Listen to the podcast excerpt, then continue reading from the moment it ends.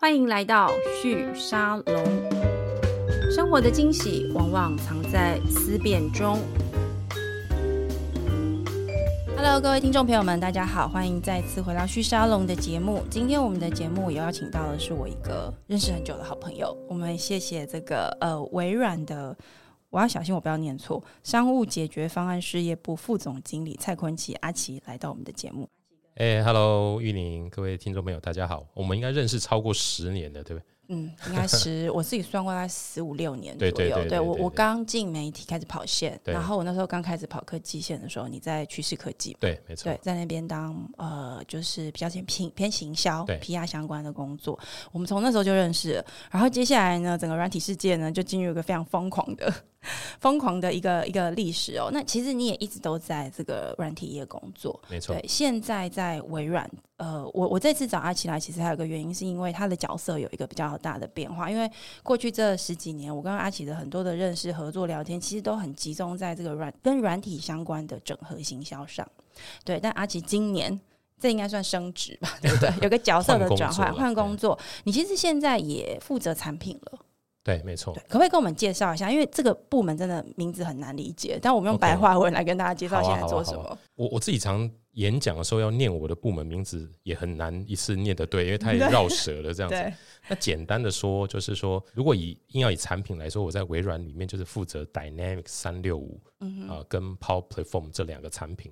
那 Dynamics 是什么呢？它呃又可以简单的分成两个 module，一个就是大家这个就大家都很清楚，CRM 跟 ERP。这样就比较好好，这。就大家就知道了嘛。好，嗯这 dynamic。那 Power Platform 呢，就是也是最近很热门的 low code、no code，可能有的人讲低代码或第一城市码对啊、，这样子的开发工具。是那除了这两个之外呢，我要还有负责一个比较特别的，就是在微软去年到今年陆续的发表六个产业云，叫嗯叫 Industry Cloud。那有什么制造、金融啊、医疗啊这样子。对，那我也负责它在台湾的落地跟推广。那很多人可能会觉得说，诶，那这个跟产业的解决方案为什么是在我这个部门在负责、哦？对啊，其实它也回来呼应了我的 CRM ERP，是。对是不对？以往微软的产品大部分是在跟 IT 企业的 IT 部门沟通，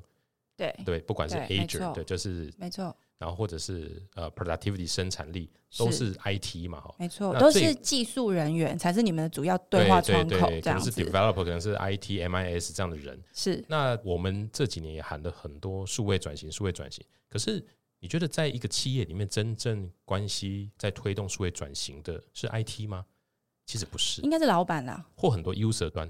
对不对？呃就是比如说他可能是行销长，可能是对财务长，对，比如说像财务长跟行销长，应该都非常依赖 ERP，对对，对。那我的这个产品呢，其实就是在面对企业里面的我们叫 LOB 好的 Line of Business 的这些使用者，他可能是。管供应链的，他可能是人资长，可能是呃财务长管 F&O 嗯呃 financial operation，对。那行销长这样子，我们的产业云其实要满足的就是说，呃，企业在数位转型的时候，微软怎么透过一个我们已经在全球跟这么多合作伙伴或客户呃找到一种数位转型的捷径，我们把它 template 化，把它标准化之后，变成一个 SaaS 的 model。所以它是分产业去 template 分产业，的对，比如说我们刚发表的永续云，呃，嗯减碳的，比如说医疗云，那它就帮你把这个产业会遇到的几种情境，我都大概八八九九一个企业在这个产业里面遇到情境，我都帮你 identify 好了，嗯，所以它可以加速转型，因为你不需要再去从头开始去呃想要怎么处理，对对，那你坦白说，你如果说一个制造业它遇到的问题对，A 跟 B 跟 C 差不了太多。那我如果可以把这些经验能够标准化，对，帮助你，那你是不是可以更缩短你的导入的过程？其实你把嗯精力放在你的 domain 的话，或你的竞争优势上，这样可以更快。这个我觉得你刚刚这个描述跟呃，因为我最近刚好就是有在看一些 OMO，比较是通呃零售行业的 OMO 的一些变化。其实我在看零售业他们去应用，或者说你说导入好了，我们过去在面对 IT 部门的时候，我就是像微软这样子的一个服务的业者，你的产品导入就是要透过你刚刚讲 IT 人员，其实就是 IT 人都很聊，他就是把东西买过来，然后装上他的主机。对，以前最传统的方式是这样子做。那 ERP 有一段时间也是用这个方式在卖的。那为什么我会提这个例子？是因为我在跟一些零售业者在聊这件事情的时候，我对话的对象的确就不是 IT 部门，而且其实很多这些零售业根本没有 IT 部门，他真的会去讨论他的 ERP 要怎么用的，其实都是他们的行销长、营运长，或者是例如像店端的这个管理的这些主任们，对分店主任们。那我在跟他们就是请教，或者说他们财务部门，我在跟他们请教说，哎，就是你们怎么用这些技术，或是用这些软体的时候，老实说，他们不太可能用技术的语言结构回答问题。他在讲的都是说，哦，我就是需要有人帮我看一下这个分店的进销存。对，那进销存过去是在纸本上做的，当他应用到这个软体端的时候，我觉得有一个很有趣的现象是，也是我接下来想要问你的，就是我觉得很多的这些部门的这些工作者，他是在用了这些系统之后，突然发现，哎，原来有别的做法，啊，更有效。然后他在这个过程其实也是在做一种内部的教育训练，或甚至会导致他内部有一些组织的转型。例如，他可能以前用一种比较迂回的方式在做一些资本的资料的这个呃整理，或者是这个呃调整。但他引入这些工具之后，他就发现，哎，其实有更简单的方式，我们就可以计算出更有价值的一些 insight 的一些数据。那这个例子其实我在蛮多的这些呃，我们说比较低度的数位化的这些公司身上，我都有看到。也就是说，在在这个过程里面，其实使用这些工具对这些企业的经营者而言，他有某个程度，他也在接受很多的 shock 冲击。就是，哎，其实我以前的做的方式，或者我的营运思考，没有那么的有效。所以，从阿奇你们的角度来看，你们在跟你们的客户或者是提供这些软体工具，你刚刚说 template 化嘛，会不会某个程度你们也会进入一种很跟客户之间讨论一些决策或甚至组织转型上面的讨论？的确是这样的，我我觉得这个也呃牵涉到我们的东西一刚开始进到台湾的时候，其实真的不太好推广。嗯，原因好了，我举一个最简单的例子，台湾人在做导 ERP 或 CIM 非常喜欢克制化。就是说我还要这个功能，我还要那个功能。对，那对那就是找一个呃系统开发商嘛，哈，那依照这个公司的需求，那花了一年两年开发出哦一个完全认为符合他们需求的系统，自己 own 的，自己 own 的系统。嗯，好，那这个会产生什么问题呢？第一个，这个这家公司如果不在的，对，后面也没有人可以接手，因为它的逻辑什么都不一样。对，那第二个可能更像你刚刚讲的。会不会这里面很多的流程跟做法都是老板或者是这个企业的这些资深员工认为这是一个好的方法？习惯的做法。对。那当我们呃不只是微软的哈，比如说我们的友商啊、Salesforce 啊这些，我们开始做云端提供呃大量的，我们常常也会问哎，说如果这样子的功能都能满足全球大概八十 percent 到九十 percent 的需求，为什么会？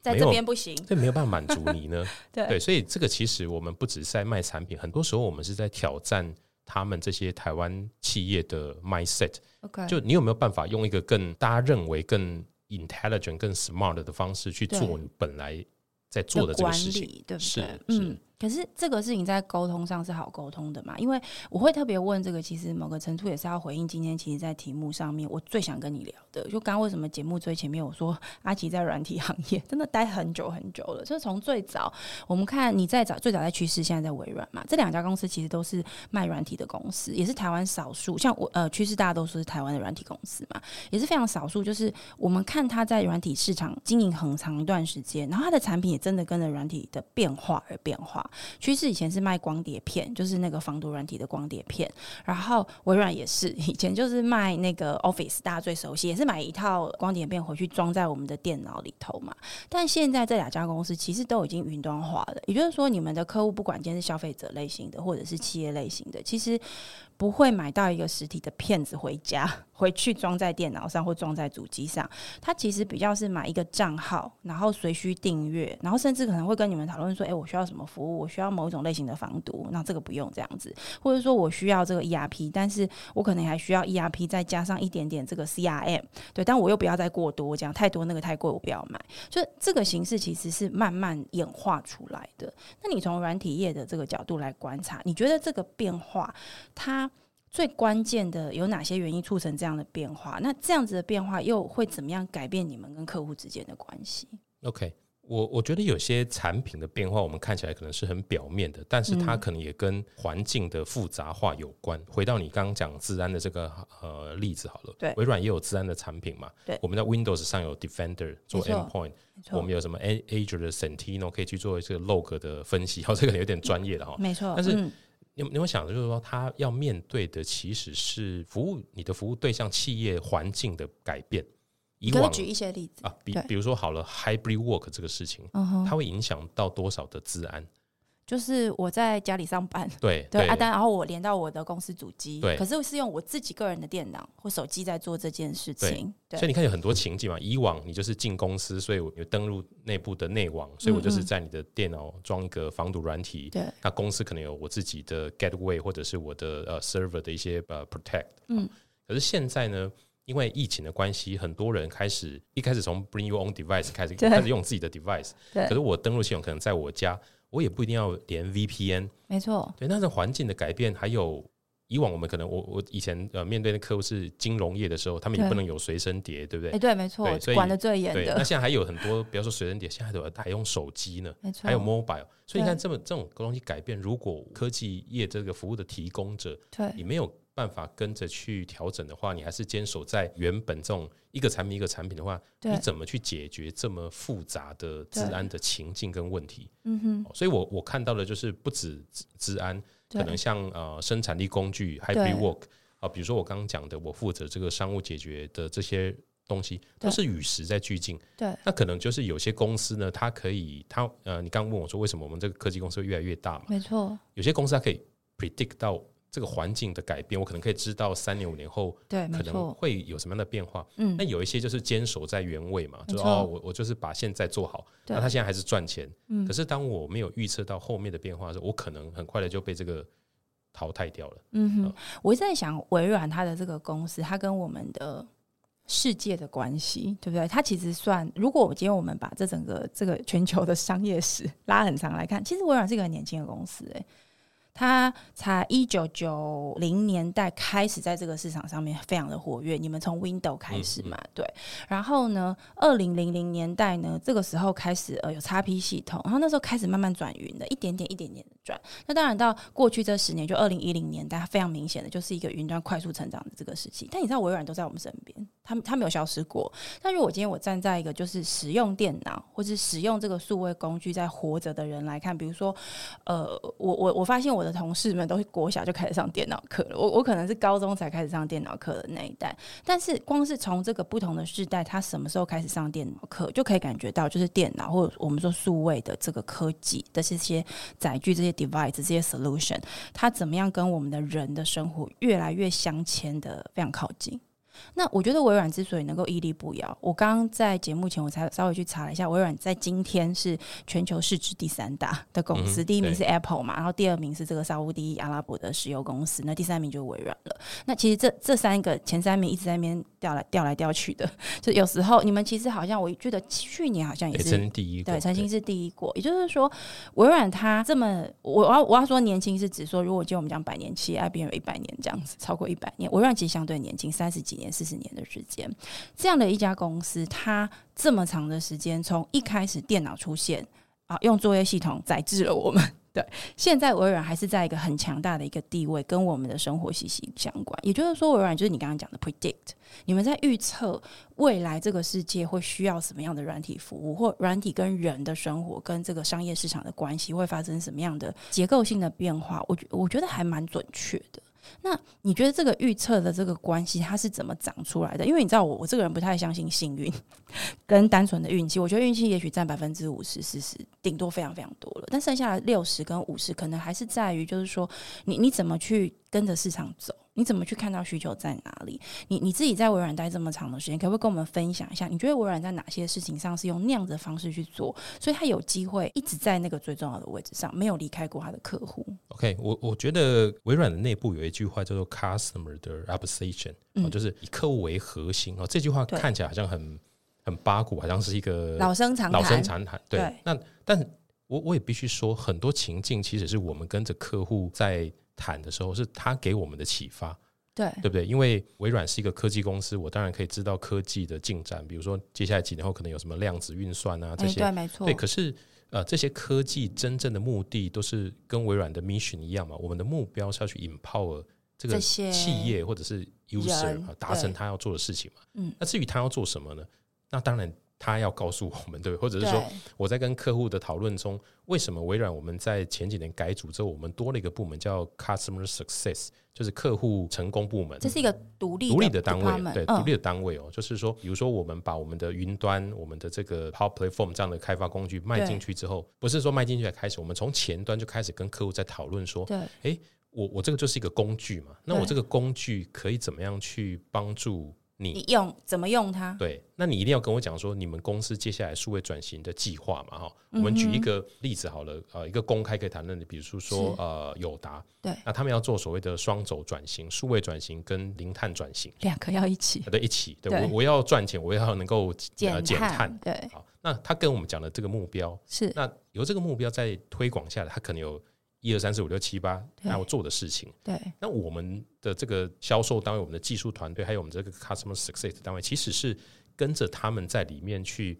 把每一项他们要做的事情去讨论说，那请我们这个科技可以帮助你做什么？所以不是已经工具做好了拿来用，是先确认说，那所以在比如说有的，你刚刚讲这个双轴，我觉得你这举这个例子非常好，是因为它两个的确都是现在所有的企业非完成不可的任务。它比较是压力上面更需要跟上这个进度，所以一个是减碳，减碳，而且它是全球策略性的，然后有气候变迁的压力。那再来就是说，呃，数位转型，只是说的确减碳某个程度会更高程度的使用数位数位的这些工具来达成这样子的目标。所以这个双轴目标，我觉得是蛮蛮具体，而且我相信不会只有友达这家公司需要做这个事情。但我蛮好奇的就是，但是很多的企业，当他连他自己都不知道说，比如说像减碳，它是一个很好的例子，就是连企业他都不知道他到底该怎么办的时候，你你们跟他们怎么去讨论？那我们我们的目标到底在哪里？我们怎么做到这件事情？我们有时候会透过呃一些常用的，比如说我们有有一些什么 hackathon，或者是我们的一些 round table 的 workshop 的讨论去跟谈，客户，跟客户一起哦，哦不只是他们内部啊，对，嗯我们会跟客户一起去讨论，甚至比如说我们最近有一个例子是跟合作，他们呃在某一些地方导入了 RPA 哦，这个机器人的自动化，那他觉得很很很好，但是他们的执行长就想说，诶，可是 RPA 这个应该对我们企业的帮忙不止在这么小的地方，他觉得想还有更要扩大多可能。对所以他就在内部做了一个内部的 hackathon，就一开始大概四十个几队报名，然后就跟我们讨论，后来微软就进去所以是他们自己先办，啊，对对，然后再把你们拉进去。两百多队，而且这两百多队里面含行销单位、含呃嗯财务单位都进来。对对，那所以你看，这个从这个过程中，客户在找寻科技可以怎么帮助他们对去优化它。对，那微软在这个里面，我们除了 partner 的角色，那其实我们也从这里面学到很多。了解那个业态的是需求，是那我甚至发现说，这个可以再往后再延伸一点点是，嗯，当我们跟这样的合作伙伴在呃谈的时候，他的跟我们的关系会从客户的关系变成 partner 的关系，更朋友或是共同的在往前走。更具体一点它的 solution 变成是上架到微软的 marketplace 开始销售。别人也可以用就对对对对，我举一个例子好了，比如说、啊、这很有趣哦。那有哦，我再一样举友达，是。他们有一个叫做 Smart Grid 哦，一个电的这个管理的系统。嗯，那是他们自己的。是他们自己的。OK 哦那他们自己就是我刚刚讲的，我我们在跟企业谈它的转型的时候，嗯。一般都是这样，它除了它既有的 business，对。它去优化、去呃提高呃毛利率啊、对这是之外，他们也都很想去发展一些新的 business 嘛，对，对。于企业的扩大。对。好，那他找出一个他的呃新的 business 的时候，微软用我的技术去跟他合作，对。但我们有一个更呃跟这些台湾企业可以 leverage 的，反而是说我们有全球的 connection。好，嗯那所以我们跟他谈了之后，把他原本可能用在他内部的 solution 变成一个产品，变一个服务了，他也可以因此获利，获利了，他就把它上架到他的代理商，有点是这个味道吗？呃很有趣，是他上架到我的 marketplace 之后，我们全球的业务在帮他卖。所以那比如说，我所以他今天在欧洲，对那然后我们的大型企业客户说：“哎，我的 marketplace 上有这个台湾 AU 的 Smart Grid，对刚好我也有一个欧洲的企业客户要用，那就联系过来。我我可以这样比喻吗？我不确定这样对不对？你这听起来很像那个手机上会有 App 商店，有没有？然后这个营运商就是 iOS 啊，或是 Android，他们现在各自有自己的 Play 的店这样子。那大家开发者可以把他想到的这个 App 可以放上架到这个 App Store 上面。那如果有人来买，他就他就可以用。这个是比较是对 C 端的一般的销售。我听你这样讲，我觉得概念有一点类似，只是它是很 B 端的，就是说更大的全球市场，然后是商业型的企业的这种大型的 corporate，他们需要的一些 solution，然后他在呃微软的这个平台上，你们的 marketplace 上面看到，就是说，哎，好像有这个方法来做。那在这里面，微软的角色除了这个协助销售之外，也会包含到一些让这个产品更更优化的一些做法。我们会有包括不只是台湾，甚至有原厂呃，我们总部的这些工程师，那会有一些 architecture 架构师，我们进来直接跟他们去谈说。呃，怎么在我们的云端平台上能够发挥它最大的效应？等于他也把你们当成一个研发伙伴了，是是是，因为那是他自己在用的东西嘛。所以你回到你的这个事情上嘛，就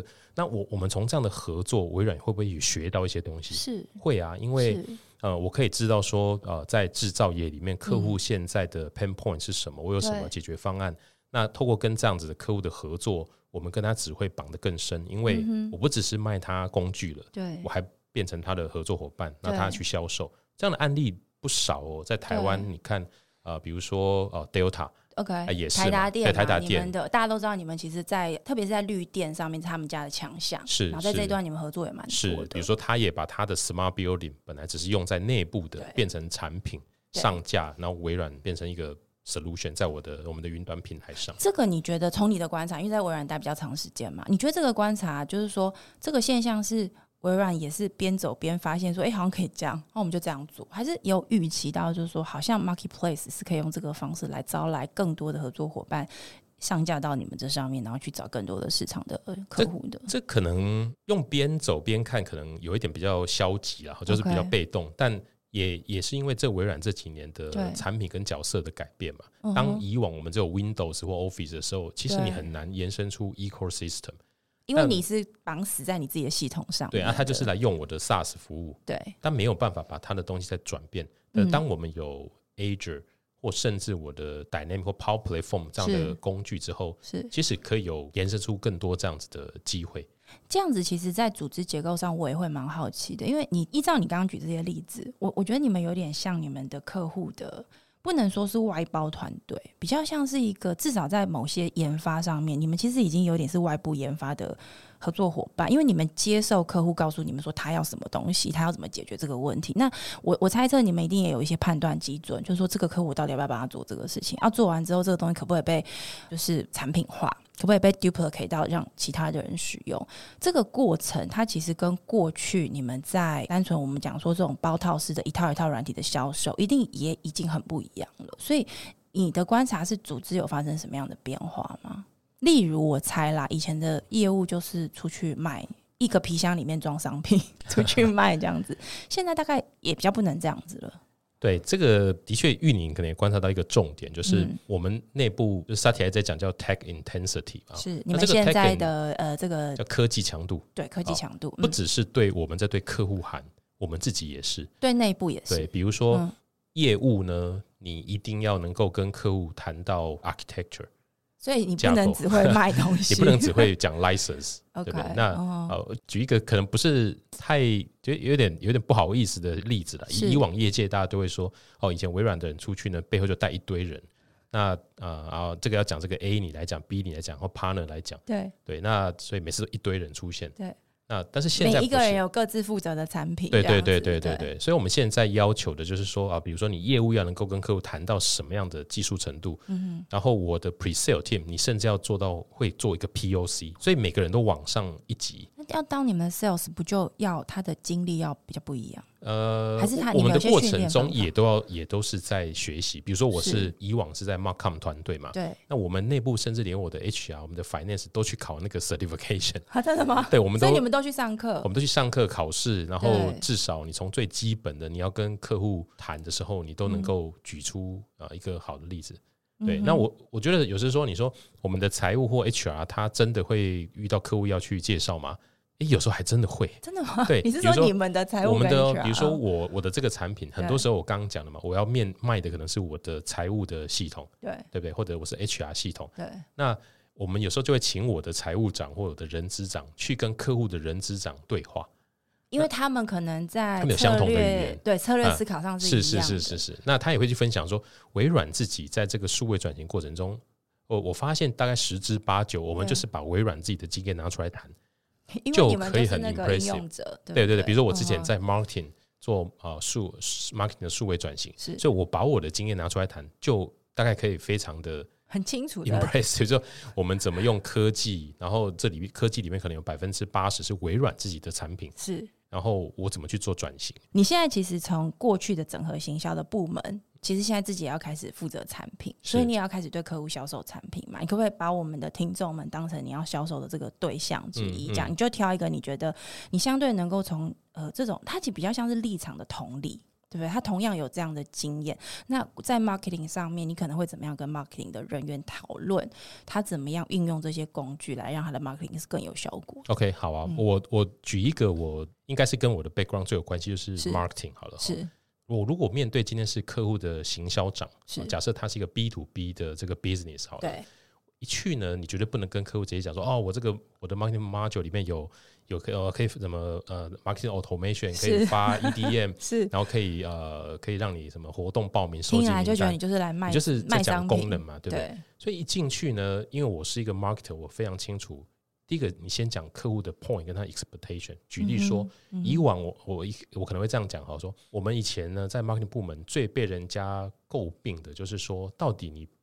做的这些 marketing 对于我们 business 的 impact 是什么？你办的活动，你办的 digital 到底有没 campaign，有没有效？对，然后很多人来，那最后有转成就订单转成订单吗？OK，好。对，所以我今天要跟你谈的是如何 connected marketing 跟 sales。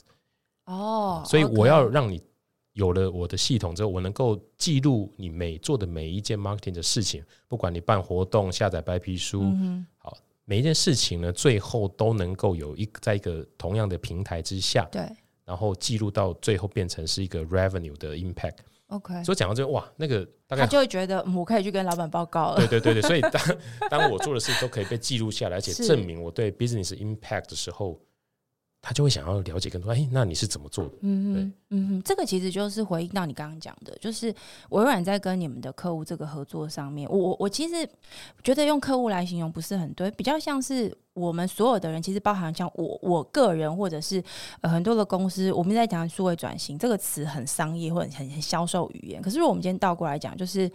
我我们就是现在所有的网络跟这个电脑跟这个 device，它可以做的事情就是这么的多。然后呢，所有的公司、所有的人、每一个老板、每个员工都一样，都被逼着，就是你要更有表现，你要怎么样成长的更快。然后大家都会说要更快，你就是要用这些数位工具。没有为什么啊、因为你的竞争对手就是这么做了，而且他成长的非常非常快。我我随便举一些例子，例如说我们在讲这个这个商城好了，就 EC 大家都最常举的例子。我们看再看这个 EC 的这个商城的变化，你可以看到，就是短短二十年，光是台湾就有几个大的这个厂商跑出来，像 Momo、PC Home，那 Momo 跟 PC P C M 是大家最常拿出来举例的，就是这个彼此的消长关系变化非常快。原本 PCM 是大家觉得就是最强的一个一个业者，但他现在也受到蛮大的这个挑战。那这个我们在比较这边的差异的时候，你很很快就会看到它的比较的关键，就是在看它的这些数位工具应用的好不好。他有没有用这些数位或是 device，就是所有人都行动化，每个人手上都有一个手机，你怎么样让你的消费者忍不住就透过他的手机跟他的电脑，就不想就下单了？对你怎么样透过 Facebook 能够找到你的这个呃最精准的这些 user 跟这些消费者？那当整个市场都在讨论这个事情的时候，每一个个人或每一个组织、企业老板、决策者，其实都面临同样的压力，所所以我该怎么办？那我刚刚在听阿吉你讲的时候，我觉得听起来比较像是，当然你们的客户当然是更大的，解决的问题的复杂度更高，而且他可能动不动就要跨可能上千人的这样子的组织，或甚至做到跨国的这样商业模式。你们跟客户的关系比较像是大家一起共同进化。之前大家都会说就是 partnership，你们很常用 partnership 来来解释这件事情，伙伴关系哦。可是我自己在看，我觉得它更像是一种共同进化的关系。那这个进化，我觉得它就会变成是说，对微软自己来说，我觉得压力也会非常的大。我刚刚讲，你们现在是全球第三大市值的公司，去年是第一嘛，那也是来来回回在那边竞争来竞争去的。这么大的公司，它我们可以说你们表现的非常好，成长的非常好。可是倒过来说，可能意思就是说，你知道。只要是第一名，他就永远都有被赶下来的一天；只要你是前三名，你就永远都处在一个被挑战的一个一个位置。所以回头来看一下，想要请你跟我们分享一下，就是说在这样的一个软体公司里面工作，你看到的一些组织文化的变化或挑战会是什么？因为呃，上节目之前我才看说，微软其实好像上个月吧，有一些裁员的新闻是全球的。那台湾好像有一些冻结人事的，或者是说在人事配置上面相对跟过去有一些调整这样的新闻。你你在身在其中，跟我们分享一下在这些公公司里面工作的体会。关于玉林这个问题的，我我想先做两个更正哦。是，就没有我们那么熟，我就直接跟好。第一个，微软不是只做大型企业的生意，我觉得这也是难的地方。对，其实到台湾，你看台湾有九十五 percent 以上都是中小企业。对，那我们常用中小企业这个四个字来涵盖哦，其实它里面有 range 又很大。对吧？有有那种很多中型中企业、小型企业，它也是上市上柜哦。对，营业额也是十呃几十亿哦。对，对不对？可是也有一些那种是微型企业，到那种五个人到二十五个人。你是说五个、二十个，你们也是你们的用户？对啊，比如说我的 ERP 里面，我们也有那种给中小企业版的一个套装的概念，然后它就可以满足它的大部分的大部分。对，那所以我们。不容易的地方就是我要面对的产业的差异，还有公司规模的差异，其实大家都不尽相同。嗯哼，哦，所以这也是为什么微软除了自己做之外，其实我们有非常庞大的 partner ecosystem。嗯哼，因为在每个产业里面，哈，比如说我们最容易分的某一些。呃，厂商很擅长在金融业，有的人擅长在制造业。那有些呢，他就是擅长在比如说中南部的这种产业聚落里面，哈，比如说冈山的螺丝螺帽啊，然后中部的精密机械啊，对聚落。那他们很清楚他们自己的这个生意模式，是那很清楚科技可以帮助他们什么。对，所以这所以这是我们第一个我想先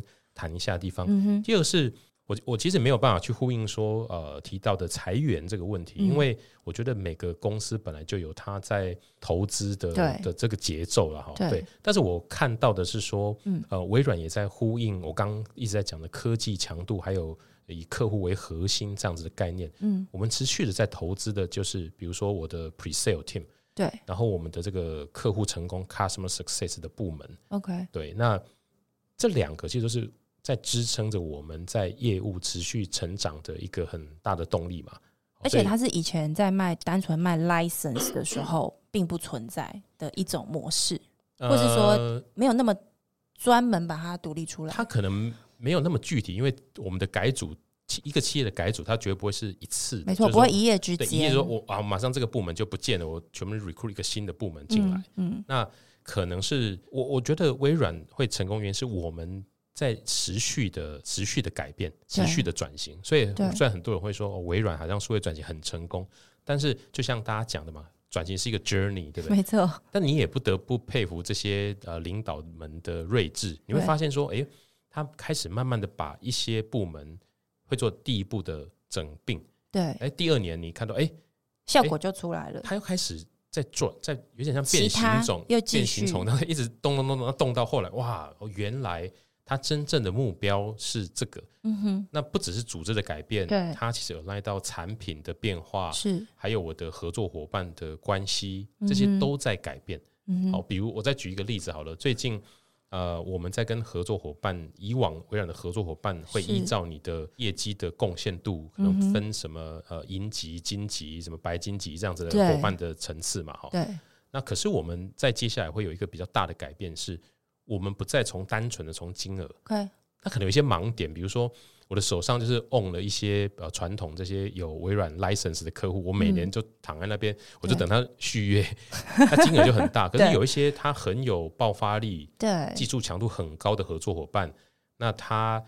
可能一下子没有办法金额那么高，对，可是他又 take intensify，对不对？对，那你就你就放掉他，他很多资源他享受不到，所以我们现在改变了一个是改用一个合作伙伴的。比如说，你公司有多少人拿过我的技术认证？嗯哼，你有多少的 customer a 新的客户的增长？OK，我不，我可能不再去看你的 legacy，单纯的就是营业额是多少，而是是未来的发展的路径的偏向跟位置，对不对？那你怎么去拥抱云端的科技？嗯，哦，你可能以前卖了很多，但都是地端的产品。对，好，所以你你看哦，我讲了这么多，比如说合作伙伴的改变。我们内部组织的改变，对，然后呃加强大家的 tech intensity，你会发现说，其实微软的这个转型，我们是有一个核心的精神，对而，且是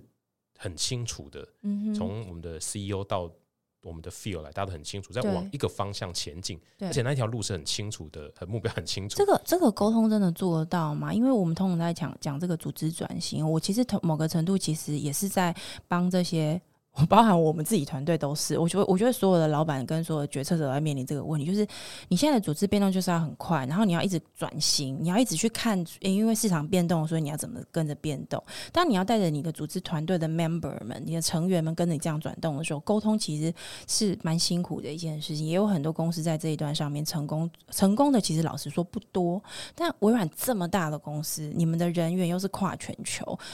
你觉得在除了刚刚你讲的这个核心的共同价值观之外，还有没有什么其他的一些机制？你觉得是有助于这样的转型是走得动？嗯，所以这个才是为什么我们一直在讲转型成功的关键。呃，除了有科技技术之外，对是文化很重要。对对，就是你的上层的人怎么很清楚的把为什么我们要这样转型。嗯，就就像你刚刚讲的嘛，很多时候大家会觉得啊，你你这个就是有一个用一个新的系统来管理我们而已。是你本来要问我，就说哎，对系系统导入对不对？所以我我先把它讲，就是是很多人会以为这个就是一个系统的改变。对那我们也会常 complain 说啊，公司就会一两年又换一个新的，系统，没错，就只是在管 bother 我们而已，让我们做事更麻烦。去学习一个新的系统，然后学会之后啊又要改。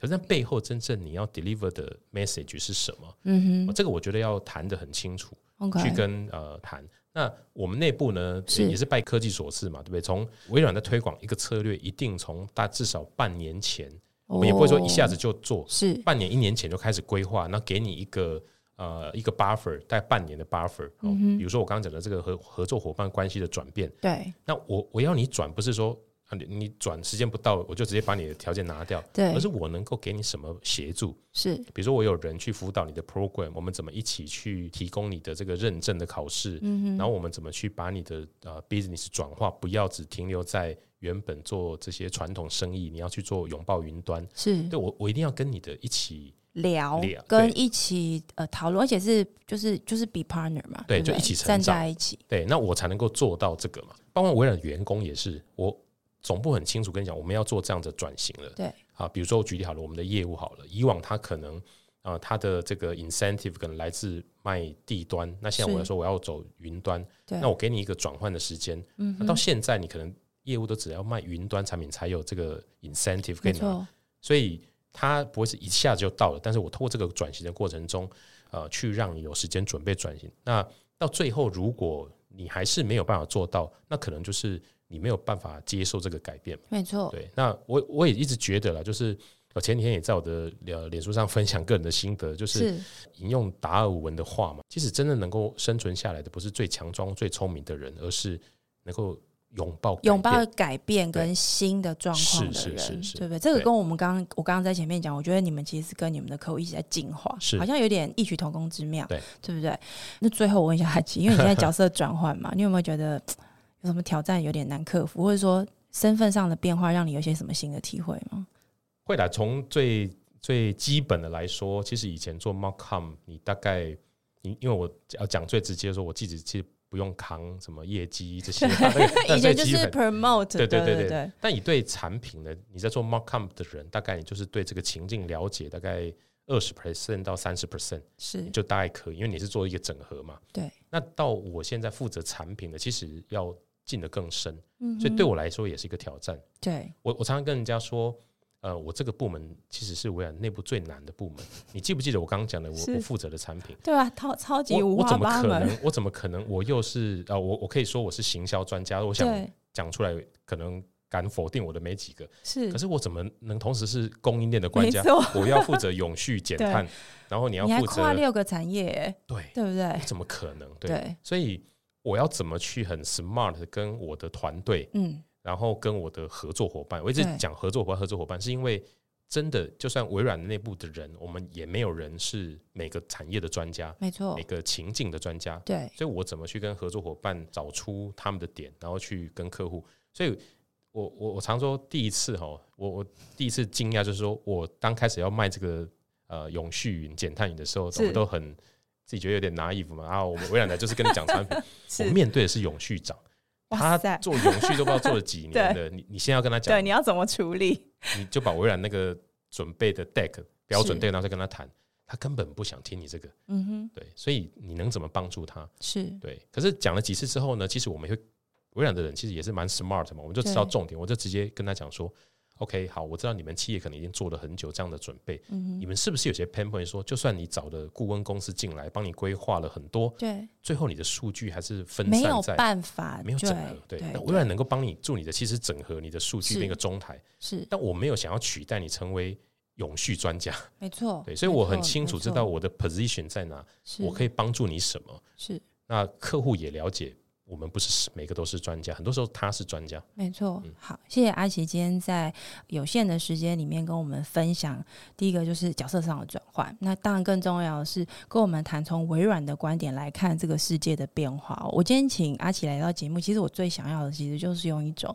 呃一个全球前三大的公司，而且在软体这个事情上面，它其实是从他自己也经历过一个生命的转换，DNA 的转换，而且我觉得是很深很深的 DNA 的转换哦，而且他走的非常的成功。那透过阿奇今天跟我们分享这样微软内部的观点，我想要分享给我们的听众朋友的，就是你从世界的顶端的这些公司的视角去看未来的世界的变化。我相信大家可以感受到一点点，就是说，我们不要从很商品买卖的这个关系来看，我们来看大家共同一个人类的社会的商业世界的共同进化的那个路径。呃，透过这样的观点的一个分享，也许也有助于大家去思考，就是说，呃，你接下来的路要怎么走？不管今天是公司的决策者的路，或者是呃工作者，你怎么样去思考软体这么大程度的改变我们的生活，跟呃这个呃参与我们的生活，那你的下一步应该要怎么走？那今天谢谢阿奇来到我们的节目里面。谢谢玉宁，好，谢谢大家的收听。那如果你喜欢我们的内容的话，可以在 Apple Podcast 给我们五星的评价，并且留言，也很欢迎你在各大平台跟 Instagram 上面